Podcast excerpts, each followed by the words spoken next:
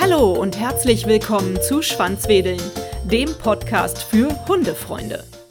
Hallo, liebe Schwanzwedeln-Fans. Heute bin ich verabredet mit Christina Rödel. Christina wurde mir von Tom Winkler vorgestellt. Äh, ihr fahrt sozusagen ab und zu zusammen mit den Hunden Motorrad. Ist das richtig, Christina? Ja, der Tom und die Ute äh, waren vor ein paar Wochen bei mir zu Besuch über ein verlängertes Wochenende äh, mit den Hunden und wir haben natürlich auch äh, drei schöne Motorradtouren mit unseren Hunden gemacht. Mhm. Du hast einen kleinen ähm, Terrier-Mix, der ist jetzt mittlerweile schon 14 Jahre alt, der Jockey, und der ist auch ein Tierschutzhund, richtig? Wo hast du den her? Ja, ich habe den damals kurz vor Weihnachten 2010 im Internet äh, auf einem Bild gesehen und habe mich schockverliebt in diesen Hund, wie er hinter Gittern saß und ganz wehleidig da geschaut hat, so quasi holt mich jetzt bitte irgendeiner da hier raus. Der war in einer Pereira, also in einer sogenannten Tötungsstation in Madrid. Und dann habe ich ihn da sofort rausgeholt, kam in ein in eine Auffangstation, also in ein normales Tierheim, zehn Tage, bis ich einen Flugpaten hatte, mit dem er dann nach München im Flug transportiert werden konnte. Cool. Und da hast du ihn in, in Empfang genommen. Wie war eure erste Zeit so gemeinsam? Erinnerst du dich noch? Oh ja, ich erinnere mich noch ganz genau. Also er war sehr verängstigt und er muss wohl viel Schlimmes erlebt haben, aber beim Tierschutzhund weißt du das ja nie am Anfang. Du erfährst ja kaum was, wo sie vorher waren und warum sie in einer Tötungsstation landen. Und die erste Begegnung, wie ich ihn abgeholt habe, wollte ich mit ihm Gassi gehen und ich gehe mit der Hand auf ihn zu, will ihm die Leine ans Halsband machen und dann hat er mich gebissen. Oh. Aber richtig heftig gebissen.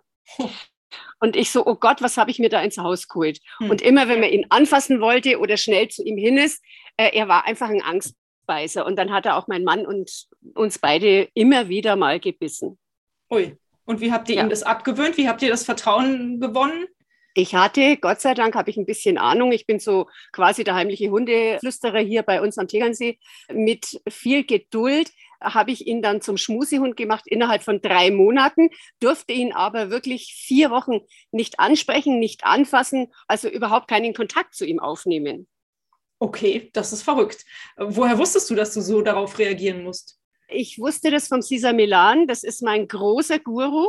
Mhm. Und ich habe mir fast alle Folgen, damals war das ja ganz in, von Cesar Milans äh, Hundeflüsterer-Serie angeschaut, habe mir die Bücher gekauft, habe alle möglichen Unterlagen, was ich finden konnte, habe mich da eingelesen und habe ihn nach dieser Cesar Milan-Methode erzogen. Mhm. Na klasse, ist ja super.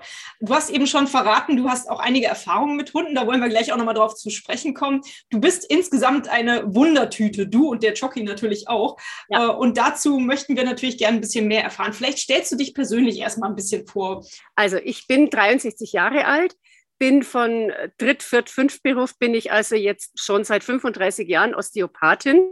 Mhm habe vor 35 Jahren meine Ausbildung gemacht und war eine der ersten Osteopathen in Deutschland, glaube ich. Also damals gab es zwei Schulen. Ich bin gleich äh, nach München zu den Franzosen, habe da meine Ausbildung gemacht und habe aber damals schon einen Dobermann gehabt, ein Weibchen, mit der, äh, da, damals bin ich aber noch nicht Gleitschirm geflogen und noch nicht so viel Motorrad gefahren und habe aber schon mit Problemhunden oder mit schwer erziehbaren Hunden in Anführungszeichen viel Erfahrung über Hundeschule gemacht. Ich bin also mit dem Dobermann regelmäßig zweimal die Woche zum Training gegangen. Wir waren äh, äh Begleithund und er war Schutzhund 1. Also es war ein sehr hm, ja, aktives Training mit ihm. Mhm. mhm. Jetzt hast du gerade schon verraten, mittlerweile machst du Gleitschirmfliegen und du fährst auch Motorrad und der Jockey begleitet dich dabei. Ist das richtig? Richtig. Der Jockey, der ist im Prinzip eigentlich Tag und Nacht bei mir. Er begleitet mich bei meiner Arbeit in der Praxis, bei den Patienten. Ich mache auch nebenher noch Hospizarbeit, wo er auch mitgehen darf. Die alten Leute lieben diesen Hund. Im Altenheim, wenn ich dann zum Arbeiten gehe, ist er immer dabei. Ohne Hund brauche ich gar nicht mehr kommen. Ja, wo ist der Hund? Wo ist der Jockey? Die lieben diesen Hund und er öffnet die Herzen und den Mund auch, weil viele ältere Leute ja auch nicht mehr viel sprechen. Den Hund sprechen sie immer an und schon ist man im Gespräch. Ich bin auch noch am Segeln und am Tauchen Wobei tauchen tut er jetzt nicht, aber er segelt mit, er fliegt mit Gleitschirm, er fährt mit Motorrad, er geht sogar mit in die Sauna. Wow. Ja. Okay. Und dann habe ich noch eine Ausbildung als Therapiehund mit ihm gemacht, weil ich ja Therapeutin bin und du darfst die Hunde auch dann nur einsetzen, wenn sie Therapiehund sind. Diese Ausbildung war auch sehr intensiv immer wieder in, im Altenheim mit ihm trainieren gehen, mit den alten Leuten. Aber dieser Hund ist wahnsinnig gelehrig und er fordert auch täglich heute noch seine Übungen ein mit mir. Mhm. War dir das von Anfang an klar, dass du gesagt hast, ich nehme meinen Hund zu all meinen Hobbys mit? Und warst du da von Anfang an so mutig zu denken, so das wird überall auch gut klappen? Nein. Nein. Also ich hätte im Traum nicht gedacht, dass dieser Hund mit mir Gleitschirm fliegt. Aber irgendwie habe ich gedacht, ich probiere es einfach mal, habe mich erkundigt, wo es also auch Gurtzeuge für ihn gibt. Da gibt es also für die Rettungshunde, die sich vom Hubschrauber zum Beispiel abseilen, bei Lawinen suchen, mhm. gibt es speziell maßgeschneiderte äh, Gurte mit einem äh, Tragegurt am Rücken, wo sie dann in der Seilwinde hängen.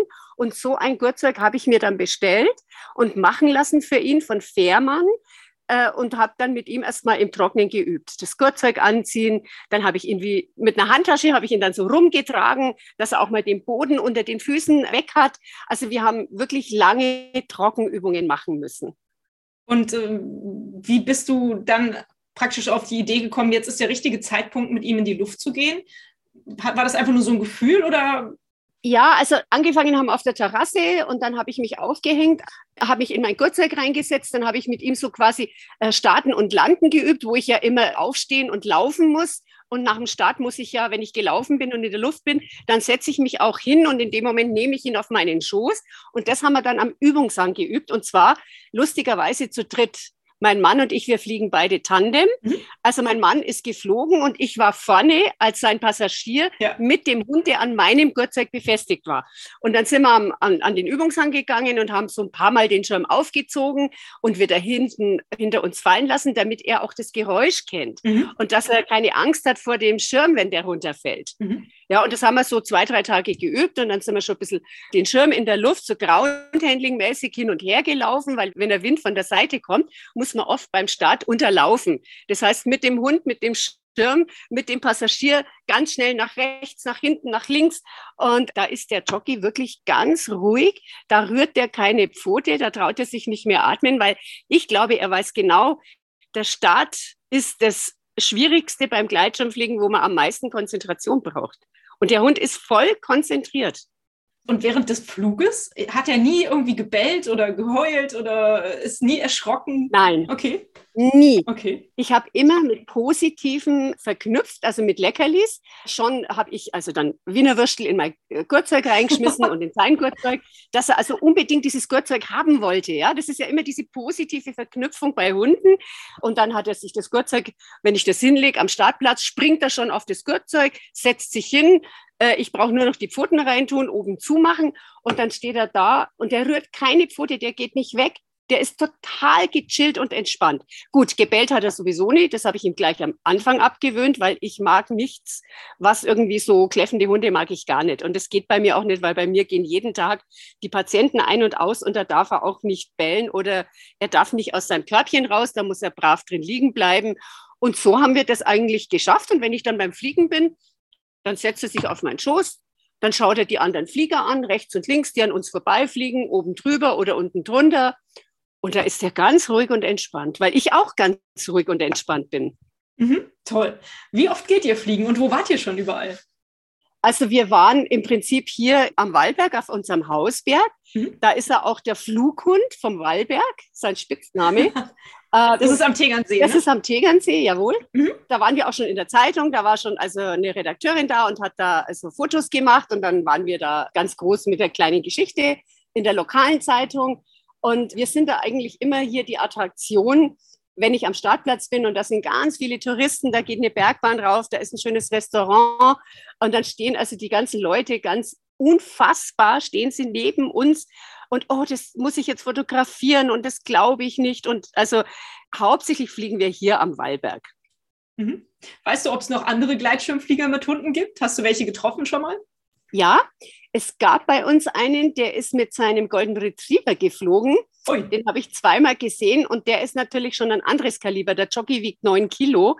Das ist kein Problem. Da brauche ich auch keinen größeren Schirm. Da kann ich mit meinem Schirm fliegen, der ja auf mein Gewicht tariert ist. Also ich habe einen kleinen Schirm, weil ich nicht so viel wiege. Und dieser ist Tandempilot auch, der Karl-Heinz. Und der hat natürlich einen großen Schirm und ich glaube, der Golden Retriever wiegt um die 25 bis 30 Kilo. Mhm. Und der ist dann auch wie ein Passagier halt vorne dran und ist mit ihm auch schon zwei, dreimal geflogen. Aber ist schon lange her. Jetzt, glaube ich, gibt es den Hund gar nicht mehr. Oh, schade, okay. Ja. ja. Eine Frage, die sich bestimmt viele von den Hörerinnen stellen werden, ist, ist das nicht gefährlich? Ist das nicht Tierquälerei? Vielleicht kannst du darauf mal antworten. Das hast du bestimmt auch schon oft gehört. Ganz oft. Es ist eine Frage, wie du mit dem Hund während des Flugs, während des Motorradfahrens, während des Segelns umgehst. Wenn du entspannt bist, dann ist der Hund auch entspannt. Das ist mit Kindern so, wenn du aufgeregt bist. Ich hatte einmal eine Situation äh, in Italien am Gardasee, wo ich mit ihm geflogen bin und ich wollte unbedingt da starten und es war eigentlich alles ganz gut, aber ich war nervös, mhm. weil es war ein mir nicht bekannter Startplatz, der schwierig war. Also ziemlich flach und ich musste ziemlich lang rennen. Und der Jockey hängt ja im Prinzip zwischen meinen Beinen. Und ich muss laufen, laufen, laufen, bis der Schirm mich trägt und ich abheben kann. Und ich war nervös und da war der Jockey auch nervös. Und da wollte er sich schon komischerweise das Gurtzeug nicht anziehen lassen am Startplatz. Okay. Und dann habe ich ihn das Gurtzeug wieder ausgezogen, bin mit ihm eine Runde Gassi da oben, habe mit ihm gespielt, habe ihn abgelenkt. Und so nach einer halben Stunde habe ich es wieder probiert und dann war er ruhig und ich war ruhig und wir sind geflogen. Und das war ein ganz toller Flug. Das war im Prinzip unser erster gemeinsamer Alleinflug ganz am Anfang. Und ich habe einmal eine Situation gehabt am Wallberg, wo einer gesagt hat, er ruft jetzt den Tierschutz und das ist Tierquälerei. Und dann habe ich gesagt, schau dir doch mal den Hund an, der sitzt da, der wedelt mit dem Schwanz, der ist total begeistert. Und dann erzähle ich immer, wenn ich meinen Gleitschirmrucksack zu Hause parke und ich gehe ohne ihn fliegen, dann ist der zwei Tage beleidigt und schaut mich nicht mehr an. Der merkt, ich gehe ohne ihn fliegen und dann ist er beleidigt. Mhm. Also ich sehe das auch so. Ich denke, dass für viele die größte Qual ist, wenn sie von ihren Bezugspersonen entfernt werden, als dass sie mit denen zusammen etwas unternehmen, auch wenn es so abenteuerliche Sportarten sind, wie du sie betreibst.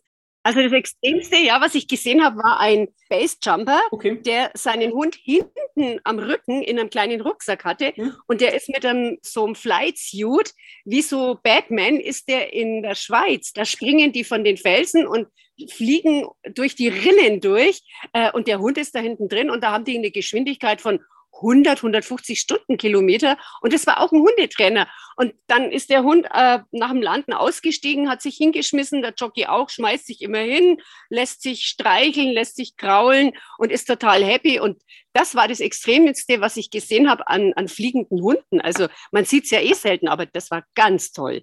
Und der hat auch gesagt, der Hundetrainer hat gesagt, wie du mit dem Hund umgehst, Hauptsache er ist dabei und er will einfach nur dabei sein. Ja, das glaube ich auch. Aber wie ist es in der Sauna? Ich meine, das ist ja nochmal eine andere Hausnummer. Da hast du die Hitze und, und über längere Zeit. Ist das denn gut für einen Hund? Also ich gehe äh, in die Sauna rein und er liegt immer auf der mittleren Ebene neben dem Saunaofen. Und äh, ich glaube, da er aus Spanien kommt und er liebt sowieso die Hitze. Auch im Sommer legt er sich wirklich in die Sonne und brät sich da eine Stunde, bis das Fell raucht. Geht er rein in die Sauna und dann so nach 20 Minuten gehe ich raus und dann will er gar nicht raus, er legt sich hin und schläft. Also der hechelt nicht, der so, und dann sage ich, komm, Jockey, wir gehen jetzt raus, machen eine Pause. Da muss ich ihn wirklich mit dem Leckerli oft rauslocken, weil er freiwillig einfach diese Wärme braucht er anscheinend und liebt sie auch sehr. Ja gut, das, da liegt ihm das wahrscheinlich irgendwie in den Genen, das kann schon sein. Absolut, absolut. Ich habe es eben schon mal gesagt, du und der Jockey, ihr seid so eine richtige Wundertüte. Du hast unter anderem einen äh, Wahlkampf gemacht zur Kreisrätin und da war der Jockey ja. auch dein, du hast im Internet so schön geschrieben, dein Wahlkampfhund. Erzähl mal ein bisschen von der Zeit. Ja, also das war vor zwei Jahren, wo bei uns die Kommunalwahlen waren in Bayern und ich bin ja in einer ökologischen Partei in der ÖDP. Mhm. Und wir haben also alles Mögliche an Tieren mitgenommen. Wir hatten sogar mal Lamas dabei in Schliersee, sind dann also mit den Lamas spazieren gegangen. Und der Jockey war eigentlich immer bei meinen Infoständen dabei. Und ich habe dann sogar zu den Menschen gesagt, wenn sie gekommen sind, ah, darf er den Hund streicheln, darf man die Lamas anfassen? Habe ich gesagt, ja, einmal streicheln ist eine Stimme für mich. Und es war wirklich ganz lustig. Ich hätte nie gedacht, dass ich da reingewählt werde, weil die ÖDP ist ja eine sehr unbekannte kleine Partei. Mhm. Aber unsere Partei hat es im Landkreis geschafft, zwei Mandate zu erringen. Gut, ich hatte einen guten Listenplatz und wurde auch von meinen ganzen bekannten Freunden, Patienten gewählt. Und ich hatte früher eine Skischule und äh, bin Segellehrerin gewesen. Also ich bin hier schon bekannt wie ein bunter Hund sozusagen. Und der Jockey hat mich halt immer begleitet und die Leute fanden das eigentlich sehr positiv. Alle Achtung.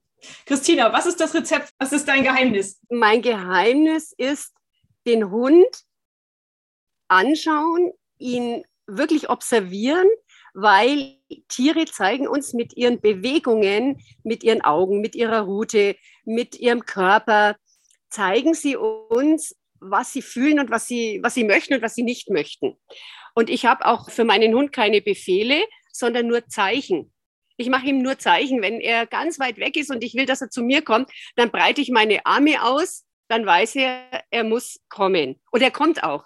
Und ich glaube, wenn man Tiere lesen kann, sozusagen, was ich ja als Osteopathin auch mache, mhm. dass ich den Körper des Patienten lesen muss, diagnostizieren muss und dann die Ursache behandeln muss. Genauso versuche ich mich in den Hund reinzuversetzen.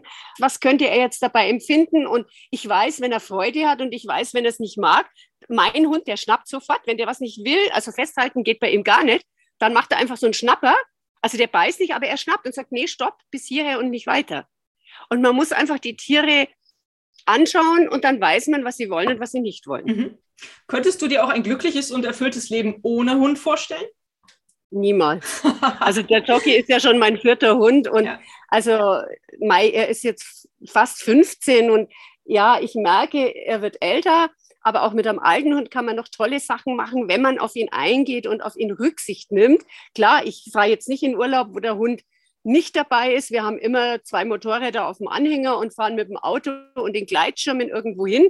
Also der Hund ist immer dabei und ich könnte mir das nie vorstellen, irgendwo ohne Hund zu sein. Also für mich wäre das jetzt, glaube ich, sehr traurig, diese Angelegenheit. Wie lautet denn deine Hunde-Lebensgeschichte? Du hast schon gesagt, er ist jetzt dein vierter Hund. Ja. Wann hast du denn deinen ersten Hund gehabt? Wann haben dich die Hunde das erste Mal im Leben so gepackt? Das erste Mal gepackt hier, als ich von einer Freundin, die eine Klinik hatte, am Tegernsee auch, die Hündin bekam Junge. Und ich habe mir die Jungen angeschaut und es war eine Golden Retriever Labrador Mischling und es war eine Hündin und die war kohlrabenschwarz. Okay. Und ich habe diese Wel diesen Welpen gesehen und ich habe mich auch schockverliebt in diesen Hund und habe gesagt, den würde ich gerne haben. Ich habe ihn mitgenommen, bin aber nicht nach Hause gefahren, sondern gleich zu meiner Segelschule, habe ihn aufs Katamaran gesetzt, aufs Trampolin und bin mit ihm gesegelt. Und der Hund war immer dabei beim Segeln. Katamaran wohlgemerkt, also wo das Schiff also wirklich auch mal volle Schieflage hat. Und der Hund war glücklich, der hat ausbalanciert und wie gesagt, das war ein großer Mischling. Und dann kam ja als zweiter Hund der Dobermann, der dann auch gleich aufs Schiff ist mit mir zum Segeln. Also ein Leben ohne Hund, also da hat es mich richtig gepackt, weil du mit den Hunden alles machen kannst. Du kannst denen sogar das Tauchen beibringen. Habe ich auch mal gesehen. Da gab es einen Film im Fernsehen, das wäre vielleicht interessant für dich. Der hat dann ein, ein Mundstück gebastelt, äh, wo die Hundezähne abgebildet sind und der Hund ist mit ihm zehn Meter unter Wasser getaucht. Wow. Ja, das müsstest mal schauen, ob der da, das wäre ja auch mal eine Idee.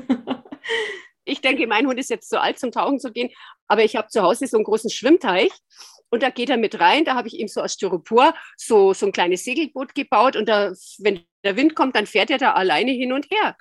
der hat also auch keine Angst vorm Wasser. Und wenn ich ihm das Leckerli unter Wasser halte auf der Treppe, dann taucht er mit dem Kopf und mit mit allem unter Wasser, reißt die Augen auf, schaut, wo das Leckerli ist, holt sich das und geht wieder raus. Cool. Mal schauen, ob ich dazu was im Internet finde. Tauchen mit Hund. Das ist auf jeden Fall ein gutes neues Thema für den Podcast. Genau. Du hast mir eben auch verraten, äh, dass der Jockey Vegetarier ist. Insofern stimmt es nicht ganz, dass du die Wiener Würstchen in das Geschirr gelegt hast, oder doch? Das waren halt dann vegetarische Wiener Würstchen. okay. Also es gibt ja so Hundekekse, die du selber ja, machen kannst. Also im Prinzip, wenn du ihm Fleisch geben würdest, ich habe es ab und zu mal versucht, aber er verträgt es nicht. Er kriegt dann Durchfall und es geht ihm wirklich schlecht. Mhm. Ja, aber es ist ja eine schöne Geschichte, dass der Hund auch vegetarisch leben kann. Absolut. Erzähl mir doch mal ein bisschen darüber. Das hast du dann von Anfang an gemacht, als du gemerkt hast, er verträgt kein Fleisch. Ja, also okay. es war ganz anders. Ich habe am Anfang, wie er mich gebissen hat, habe ich eine Hundekommunikation gemacht für ihn. Mhm. Die Frau habe ich nie gesehen und es ging auch nur übers Telefon, hat sie mir gesagt, ich muss ihr ein Bild vom Hund schicken und äh, den Namen und wo er gerade ist. Und dann hat sie mit ihm eine, Kommunik eine virtuelle Kommunikation gemacht. Oh. Und da hat äh, der Hund ihr, der Jockey hat ihr gesagt, dass er einen ganz empfindlichen Magen hat. Und das war gerade, wie er zwei Wochen bei mir war und noch alle gebissen hatte. Und dass er das nicht verträgt und das nicht verträgt. Und dass er auch in der Familie war, wo sie ihn geschlagen haben, wohl auch mit Kindern. Er wurde getreten. Er hatte drei gebrochene Rippen, wie er zu mir kam. Die habe ich behandelt. Er hatte Würgemale am Hals von einer Kette. Also er war wirklich gefoltert. Und nachdem ich das alles dann später von dieser Frau erfahren habe, die hat mir das per E-Mail geschickt, diese Kommunikation, habe ich ihn auch verstanden, warum er so ist. Und da ich selber, ich bin Rohköstlerin, seit über 40 Jahren, mhm. habe ich gedacht, oh, das probiere ich jetzt aus und habe ihm immer von meinem Essen was gegeben. Und das hat er immer vertragen und es ging ihm immer gut. Und wenn du schaust, wie topfit dieser Hund ist, kann es nicht verkehrt sein. Nö, das glaube ich. Also ich bin fest davon überzeugt, dass Hunde äh, vegetarisch oder mit Rohkost leben können. Absolut. Ich wollte nur mal deine, deine Erfahrung wissen. Aber das mit der Kommunikation ist ja interessant. Ja. Ich weiß nicht, ob ich daran glauben könnte, aber wenn du das so erzählst, hört sich das durchaus plausibel an. Also wenn dir diese Frau erzählt, dass mhm. dein Hund ihr erzählt hat, in Bildern, wie du lebst, mit dem Haus, mit dem Garten, mhm. dann hat er ihr anscheinend erzählt, äh, da ist immer eine Frau mit weißen äh, Klamotten. Ob ich jetzt da wüsste, wer das ist, und dann sage ich zu dieser Frau, die die Kommunikation macht, naja, das bin ich. Ich bin ja Therapeutin und ich habe immer eine weiße Hose und ein weißes T-Shirt an. Und sie so, ah ja, okay. Also dann glaubst du das auch, weil dann, ich habe es gedacht, war die bei mir, hat die spioniert oder zum Fenster reingeschaut. Er hat ihr das in Bildern geschickt von mir und das hat mich so überzeugt. Und das war, ich war ja nicht die Einzige, die Kommunikationen machen hat lassen. Und die anderen haben mir ähnliche Geschichten erzählt. Also diese Frau hat wirklich recht gehabt, was sie gesagt hat. Ja, schön. Ja, ist ja vor allem super, wenn es euch geholfen hat. Das ist ja das Wichtigste. Ja, absolut. Was ist denn die schönste Geschichte, an die du dich zurückerinnerst mit dem Choppy? Das schönste Erlebnis, wo du immer wieder gerne mit einem Lächeln dran zurückdenkst? Wahrscheinlich gibt es einige, aber vielleicht magst du uns schon mal eins davon erzählen. Ich hatte einen ganz, ganz lieben Freund in Südfrankreich, zu dem wir sehr viel in Urlaub gefahren sind, in der Nähe von Montpellier. Hatte der ein Haus mit großem Garten und der Paul war Arzt und hat also 30 Jahre in Deutschland gelebt und war aber Franzose und ist dann nach seiner Pensionierung wieder nach Montaut zurück. Und er hat immer gesagt, er mag keine Hunde. Er mag null, null Hunde und geht gar nicht. Und dann habe ich gesagt, gut, wenn du mich kriegst du nur im Doppelpack mit dem Jockey. Na gut, dann kommt doch mal. Und dann sind wir da hingefahren und der Jockey steigt aus dem Auto aus, schaut ein bisschen, schaut den Paul gar nicht an und legt sich ins Eck und schläft. Und dann hat der Paul nach ein paar Tagen zu mir gesagt, Tina, es ist unglaublich, aber dein Hund hat mich mit allen Hunden dieser Welt versöhnt, weil er so brav ist und so lieb ist. Er bellt nicht, er springt nicht hoch. Also den Hund merkt man gar nicht. Und das fand ich so eine tolle Geschichte. Und wenn ich auch mit Kindern mit dem Hund arbeite, die Angst vor Hunden haben mhm. und mein Hund bleibt liegen, wenn ich sage Platz, dann bleibt er so lange liegen, bis ich ihm sage, jetzt darf er aufstehen. Und dann gehen die Kinder auf den Hund zu. Und meist werden ja die Kinder von den Hunden überrannt. Und wenn ich sehe, was für positive Energie dieser Hund auf andere Menschen hat, mhm. was für eine Wirkung da kommt, das finde ich immer wieder faszinierend. Schön. Ach, klasse. Das hört sich richtig gut an. Wie war denn die Ausbildung zum Therapiehund? Hat das lange gedauert? In der Regel ist es ein Jahr, mhm. wobei du Theorie und Praxis, gut, Theorie ist jetzt nicht so schlimm, mhm. aber die Praxis ist halt immer wieder viele, viele Stunden in die Heime gehen und mit den alten Menschen trainieren und ja, immer wieder ruhig halten. Er muss ja im Prinzip alles mit sich machen lassen.